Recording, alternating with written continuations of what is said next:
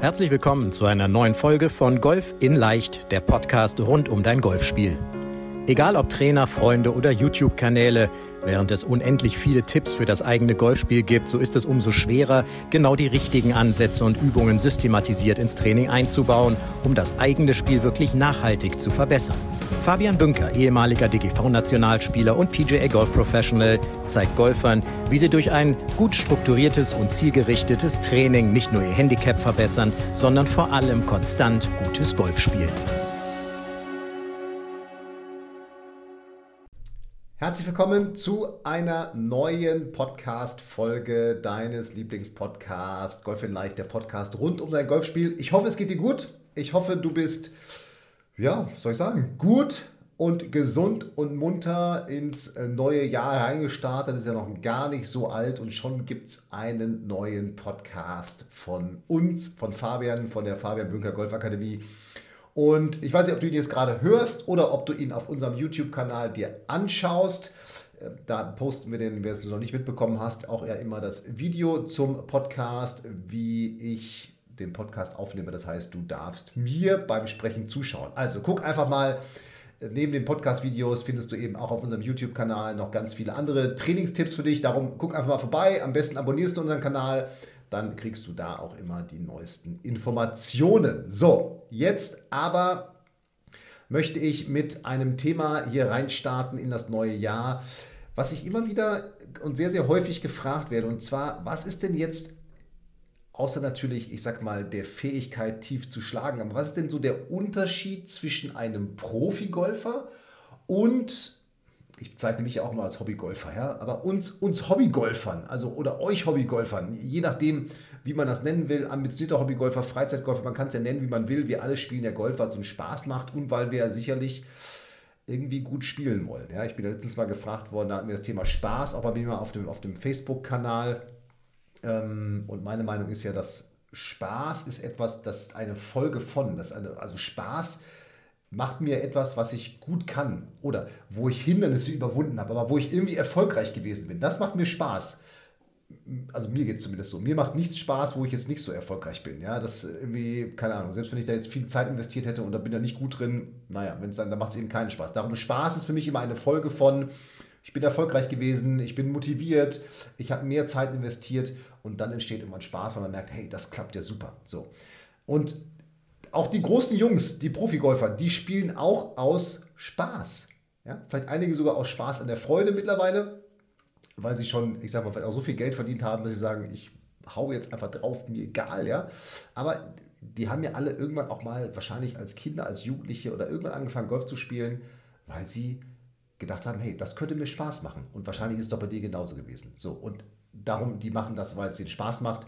Und es macht den Spaß, weil sie wahrscheinlich sehr, sehr erfolgreich spielen. So, aber jetzt einmal die Frage, was ist jetzt so der Unterschied zwischen einem Profigolfer und einem ambitionierten Hobbygolfer, Hobbygolfer, wie du es bist? Und da möchte ich gleich so ein paar Punkte mit dir rausarbeiten. Und natürlich könnte man jetzt immer als Einwand sagen, naja, die spielen ja alle so gut und die Unterschiede sind erstmal egal, weil die haben ja alle im jungen Alter angefangen. Ja, naja, nicht alle haben im jungen Alter von, ich sag mal, 6, 7 angefangen. Martin Keimer hat erst mit 12 Jahren angefangen, Golf zu spielen.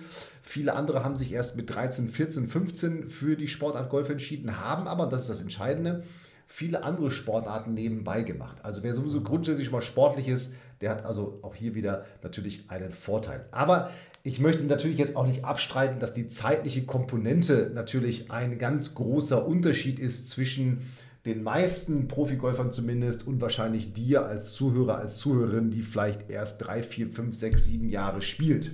Ja, das ist doch klar, logisch. Und wenn ich dann auch noch im jungen Alter versus vielleicht älter angefangen habe, dann sind da natürlich schon mal, ist da schon mal ein großer Unterschied, den wir auch nicht mehr wettmachen können.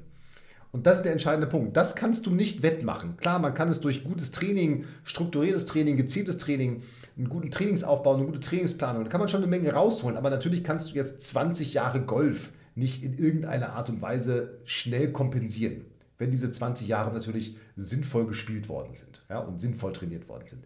Aber es gibt eben andere Punkte, wo es Unterschiede gibt, wo ich aber auch dann nochmal rausarbeiten möchte, was du dir aus diesen Punkten für dich jetzt mitnehmen kannst. Und ich habe jetzt mal vier Punkte für mich rausgenommen, vier so Oberpunkte.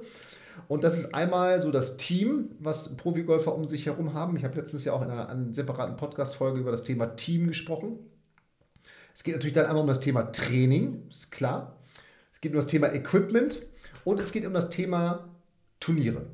Das sind so die vier großen Punkte, wo ich einfach mal rausarbeiten möchte, was machen denn Profigolfer, was sind die Unterschiede und was kannst du aber für dich als Amateur übernehmen. So, und jetzt lassen wir mit dem Team anfangen. Was hat so ein Profigolfer als Team um sich herum mittlerweile? Natürlich, die haben irgendwie, die haben einen Manager, die haben einen Caddy, die haben einen Trainer.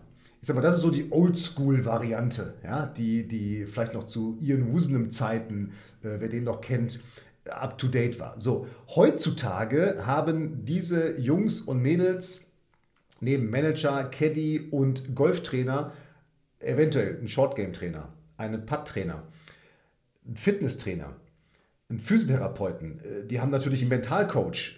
Was haben die noch? Die haben vielleicht einen Osteopathen. Ich habe letztens gelesen, Colin Morikawa hat jemanden, der sich nur um seine Füße kümmert. Nur um seine Füße, also einen Fußcoach. Das musst du dir mal reinziehen. Ja? Und natürlich haben, ich sag mal, Tourspieler, Tourspielerinnen dieses Team um sich herum, weil in diesem Business einfach wahnsinnig viel Geld ist und auch durch diese aus meiner Sicht völlig überflüssige Lift-Tour noch mehr Geld reinkommt. Nicht, dass es, weil da mehr Geld in den Markt kommt, sondern weil ich, weil ich Lift einfach völlig überflüssig finde, das ganz nebenbei mal und es aus meiner Sicht den Golfsport auch eher kaputt macht, weil ich mich als Zuschauer jetzt entscheiden muss, gucke ich jetzt da die guten Spieler oder da die abgetakelten guten Spieler. Ja? Also irgendwie, keine Ahnung, finde ich ungünstig, aber das ist ein anderes Thema. So, natürlich, weil die damit, sie wissen, je fitter ich bin, je spezialisierter ich in gewissen Bereichen bin, desto mehr Geld oder desto erfolgreicher bin ich und desto mehr Geld kann ich verdienen und darum kann ich natürlich dann auch mir dieses große Team leisten. das ist ja völlig klar. So, also, das ist schon mal ein ganz, ganz großer Unterschied, dass Profi-Golfer ein festes, großes Team um sich herum haben. Zweiter Punkt, das Thema Training. So, natürlich kannst du jetzt sagen, naja, die spielen den ganzen Tag Golf, ja, ich muss dann arbeiten und so. Ist mir völlig klar. Ich habe ja schon eingangs gesagt, diese zeitliche Komponente, die ist sicherlich schwer aufzuwiegen irgendwo. Wenn jemand acht, neun Stunden am Tag sich mit dem Thema Golf in welchen Facetten auch immer beschäftigen kann, versus, jetzt sage ich mal, vielleicht im besten Fall eine Stunde am Tag. Ja, das wäre ja schon wahnsinnig viel, siebenmal eine Stunde am Tag. Wobei im Schnitt würde das sicherlich passen, wenn man auch dann die Runden noch mit reinrichten. Aber was machen da Profis jetzt? So, Profis trainieren erstmal langfristig und strukturiert.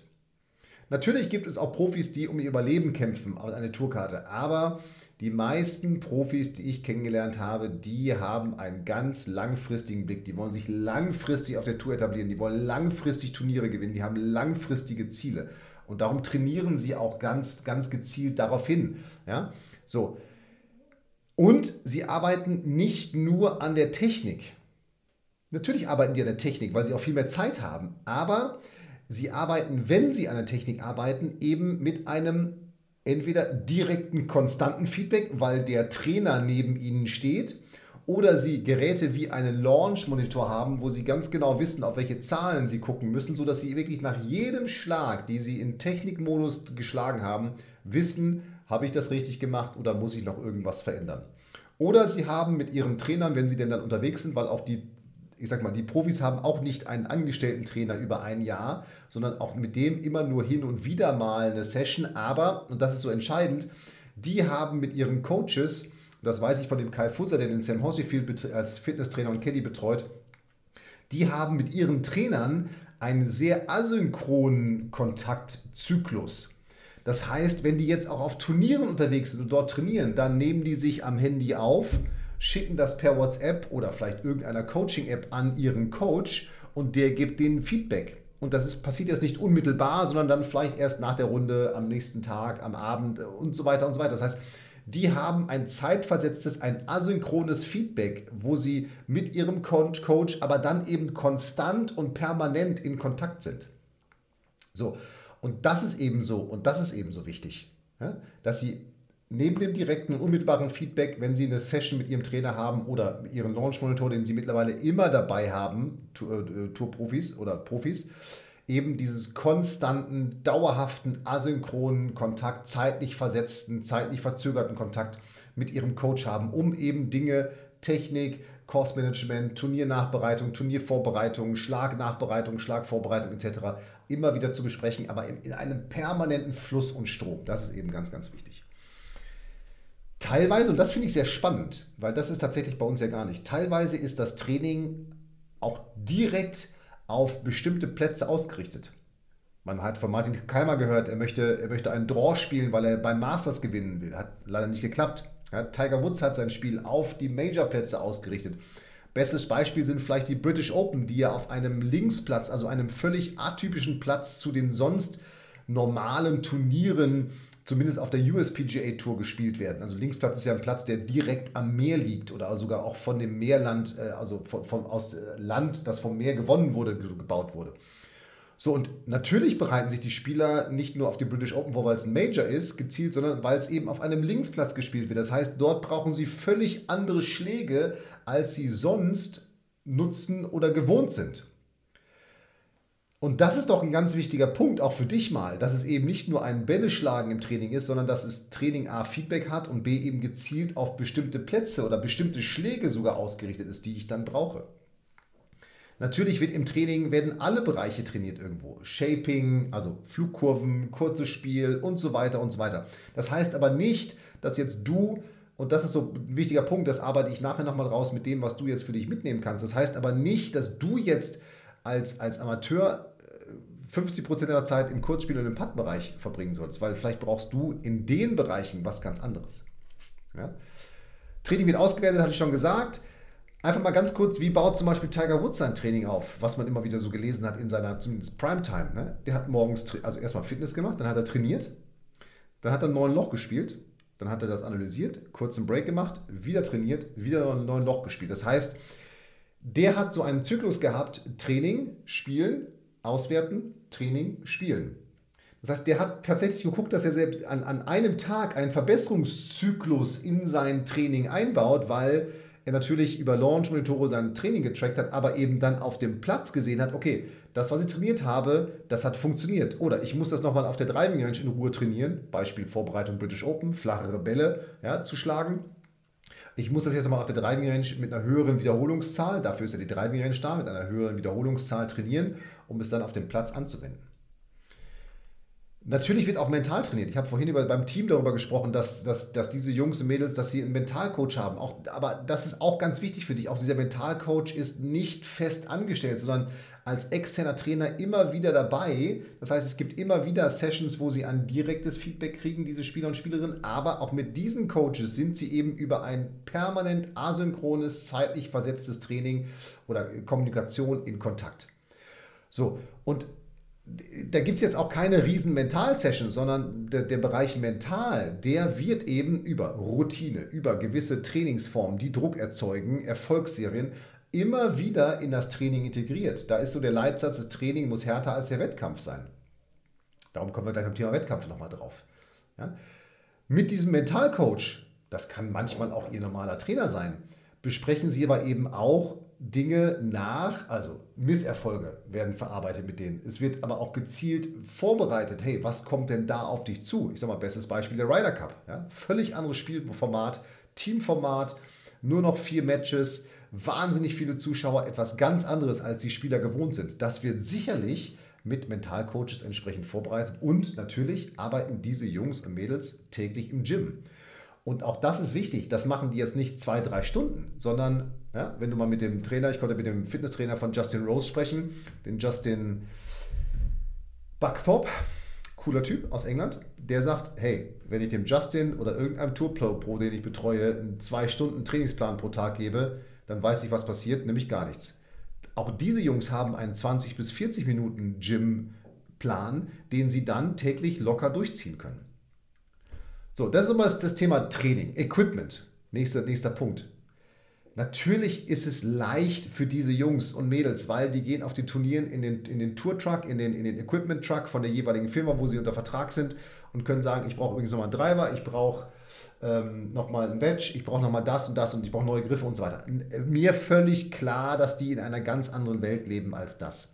Aber was machen Profis anders als wir Amateure? Profis spielen das für sie richtige und passende Equipment. Manchmal auf den Platz angepasst, das ist der Luxus, den sie haben. Aber erstmal haben sie ein auf sie ideal abgestimmtes Equipment und einen in sich abgestimmten Schlägersatz. Denk mal drüber nach, was du da tun kannst, ohne dass es dich jetzt viel Zeit oder Geld kostet oder ohne dass du Profi sein musst. Und der letzte Punkt, und das ist mir wirklich ein ganz, ganz großes Anliegen, weil ich immer wieder mitkriege, dass Golfer wahnsinnig viel trainieren und dann aber nur drei, vier Turniere im Jahr spielen und sich dann wundern, dass sie ja, dort irgendwie nicht ihre Leistung bringen. Profis sind es gewohnt, dass sie Turniere spielen. Die spielen 15 bis 25 Turniere. 15 bis 25 und die haben einen ganz klaren Turnierplan nach A, B, C-Kategorie ausgerichtet. Die Majors sind die A-Kategorie, die, die World Golf Championships sind die A-Kategorie. Und dann gibt es Turniere, die sie als Vorbereitungsturnier nutzen. Natürlich wollen die da auch gut spielen oder als gezieltes Hinführungsturnier zu diesem Turnier. Ja, wenn du jetzt mal siehst, wenn die British Open im kommenden Jahr wieder stattfinden, dann fährt halb Amerika, die halbe amerikanische Tour, fährt zwei, drei Wochen vorher nach England oder nach Schottland rüber und spielt dort schon auf Linksplätzen, spielt Turniere, einfach um sich an diese Bedingungen zu gewöhnen. Das heißt, die haben einen ganz klar strukturierten Trainingsplan. Ja, und wissen, äh, Turnierplan und wissen eben genau, wann sie welches Turnier spielen und was sie dann wiederum auch im Training, weil Turniere beeinflussen noch das Training, äh, machen können. Und natürlich, klar, die haben einen Vorteil, die haben einen Caddy und die haben die Zeit, sich auf den, auf den Turnierplatz vorzubereiten, diesen Platz zu spielen. Ja, die haben ein klares Birdie-Buch, auch das ist etwas, was du machen könntest, ja, ein klares Birdie-Buch äh, dir, dir machen, was du, was du für dich arbeiten kannst. Kommen wir gleich nochmal drauf in den Bereichen, die du, die du für dich eben entsprechend dann übernehmen kannst. Ja. Und die haben auch nochmal eine ganz, ganz bestimmte und immer gleich ablaufende Routine beim Einschlagen. Das heißt, die machen kein Techniktraining, wenn sie sich einschlagen, sondern die machen eben ein, naja, man hört das ja immer wieder, ein Dialing in. Das heißt, die haben alle ihren Launch Monitor bei sich und die gucken eben alle, okay, ich möchte erstmal mich körperlich aufwärmen, dann möchte ich ein gutes Gefühl kriegen, dann möchte ich einen guten Rhythmus kriegen. Und dann wird nur noch geguckt, okay, wie weit fliegt denn heute Carry mein Eisen 9? Mit welchem Spin schlage ich das? Wie weit fliegt vielleicht mein Eisen 5, mein Holz 3, mein Driver? Mit welchem Spin? Welche Flugbahn habe ich heute? Und das ist auch etwas, das machen Profis, das unterscheidet Profis von Amateurgolfern. Das, was sie dann haben, damit versuchen sie auf dem Platz zu arbeiten. Es wird also nicht angefangen, wie bei uns hier auf der Driving Range üblich, vorm Turnier nochmal, am allerschlimmsten sind ja, das passiert meistens, meiner, meistens leider Herren, vom Herrennachmittag nochmal eine Trainerstunde bei ihrem Trainer zu nehmen. Was soll der denn sagen, außer ja, sieht gut aus, sieht gut aus, sieht gut aus. Soll er den Schwung jetzt verdrehen oder was? Also, Profis schlagen sich ein im Sinne von aufwärmen. So wie du das ja auch machen würdest, wenn du joggen gehst, dass du dich erstmal vielleicht kurz aufwärmst oder irgendwie ein Krafttraining machst. Da wärmst du dich ja auf. Da guckst du jetzt ja nicht, ob du die perfekte Technik hast. Ja, sondern sie gucken, was ist mein Rhythmus, bin ich locker genug, was sind die Dinge, die heute auf mich zukommen können auf dem Platz, was sind die Dinge, die heute irgendwie bei mir im Schwung, in meinem Gefühl los sind und wie kann ich damit am besten umgehen. So. Und der aller, aller wichtigste Punkt, Sie wissen, wie sie mit Rückschlägen umgehen müssen, weil wir haben doch tagtäglich auf dem Golfplatz Rückschläge. Nicht so gute Schläge, auch wenn wir erwartungslos Golf spielen. Gestrichene Löcher, verlorene Bälle, Bälle ins Aus. Nicht das Ergebnis gespielt, was ich mir vielleicht gewünscht habe, auch wenn ich ergebnislos spiele und so weiter und so weiter. Das heißt, dieses mit Rückschlägen leben, das haben sie gelernt für sich, dass sie damit umgehen können, nämlich in der Art der Analyse, dass sie das jetzt nicht ins Negative rein analysieren, sondern dass sie das eben in ein, okay, das hat nicht geklappt, was muss ich tun, damit es beim nächsten Mal klappt, Attitüde ändern. Und das ist ein ganz wichtiger Punkt, denn sich jetzt rückblickend zu ärgern, boah, da habe ich das und das und das nicht gemacht und das war so scheiße von mir und hin und her und hast du nicht gesehen, ist totaler Mumpitz, bringt gar nichts, weil das ist doch alles vorbei. Hör dir mal Interviews von Tiger Woods an. Der sagt immer in Interviews, ey, egal wie die Frage war, übrigens, das habe ich gut gemacht. Das heißt, der redet sich selber Selbstvertrauen ein und dann redet er darüber, was er besser machen kann. Der sagt immer nicht, boah, das war jetzt aber totaler Mist hier, totale Scheiße und ich bin frustriert und alle geht gar nichts mehr, sondern der sagt, naja, die Schläge waren nicht so gut und jetzt muss ich gucken, dass ich das trainiere, weil ich habe das ja schon trainiert und so weiter. So. Das heißt aber ganz klar für dich, dass du davon natürlich ein paar Dinge nicht umsetzen kannst. Wir waren vorhin beim Equipment. Klar, du kannst jetzt nicht den Tourtruck da hinstellen und immer reinlaufen zu deiner Lieblingsfirma und sagen, gib mir übrigens mal den Driver. Dann sagen die nämlich, den geben wir dir sehr gerne, kostet übrigens 600 Euro. Das ist mir völlig klar. Aber es gibt natürlich ganz viele verschiedene Dinge, die du für dich ganz simpel doch übernehmen kannst, ohne dass du einen riesen Aufwand betreiben musst. Du kannst zum Beispiel ein Team um dich herum aufbauen. Du hast sicherlich deinen Coach. Ja? Bei uns im Coaching-Team haben wir einen Mentaltrainer, einen Fitnesstrainer, einen Orthopäden, Equipment-Experten, Regelexperten. Du kannst doch ein Team herum um dich aufbauen oder solltest dir ein Team um dich herum aufbauen, was du im Bedarfsfall kontaktieren kannst.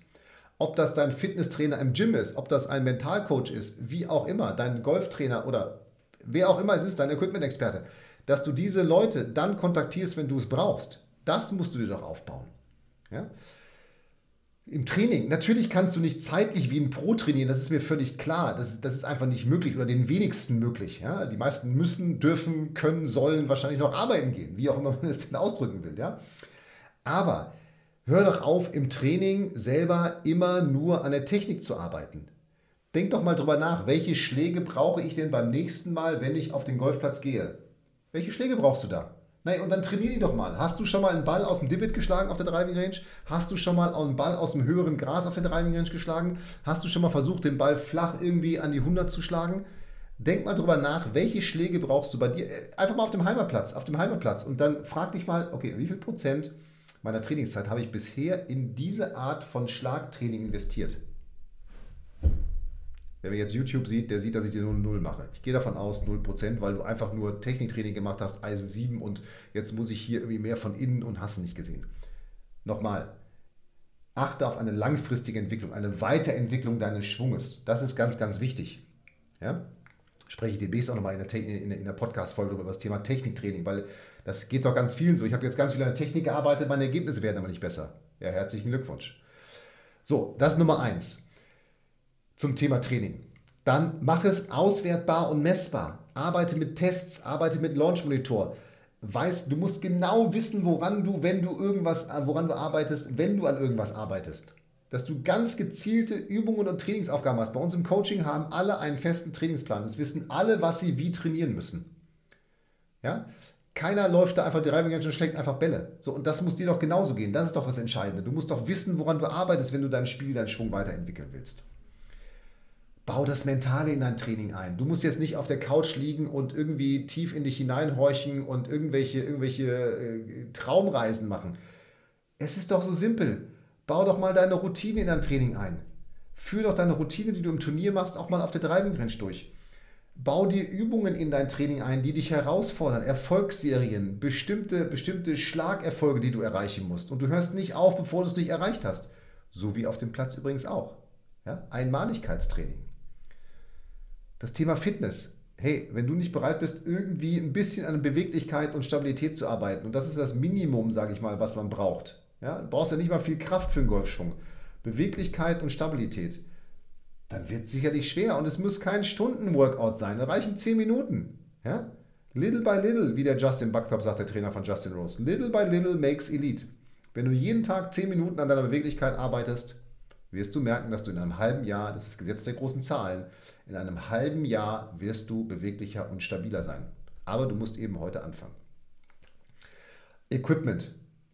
Hey, natürlich nochmal, du hast keinen, keinen, keinen Strixon Callaway TaylorMade Truck, in den du reinlaufen kannst. Aber du kannst doch gucken, dass du ein für dich passendes und richtiges Equipment spielst und dass dieser Schlägersatz ideal aufeinander abgestimmt sind. Also es bringt ja nichts, ein Lobwedge, das ist sowieso schon mal totale Scheiße, ein Lobwedge im Back zu haben, aber ein Lobwedge mit 60 Grad im Back zu haben und das nächste ist ein 52 Grad Wedge.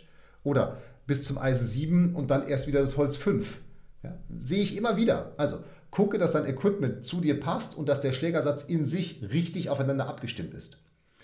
Und ganz zum Schluss, und das ist etwas, was sicherlich dann am meisten den, die, die, die Profis von uns Hobbygolfern unterscheidet, spiele mehr Turniere. Spiele zumindest mehr Runden unter Turnierdruck. Das muss ja nicht immer ein Turnier sein, aber zocke zähle dich. Ich spiele zum Beispiel jede Runde, lasse ich von meiner Analyse-App vortracken, die ich nutze, einfach damit ich nicht schlampig werde und sage, auch ich lege mir nochmal hier hin, auch hier ist ein Mulligan. Nein, ich trage mir jeden Strafschlag ein. Das ist ein gewisser Druck, den ich da auf mich selber aufbaue. Und genau das ist das, daran sind die Profis gewöhnt. Die spielen eben 15 bis 25 Turniere im Jahr auf dem höchsten Niveau, was wir uns vorstellen können. Das ist jetzt natürlich auch wiederum wahrscheinlich nicht möglich bei dir, aber wenn du vier Turniere spielst, wie willst du dich an Turnierdruck gewöhnen?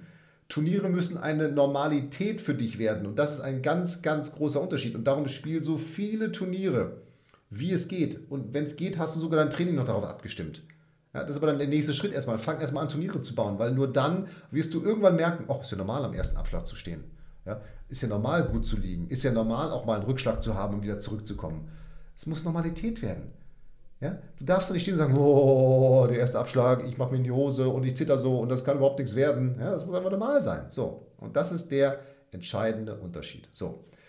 Und ich glaube, jetzt haben wir in den 25 Minuten hier gut rausgearbeitet, was machen die Profis anders als wir Hobbygolfer.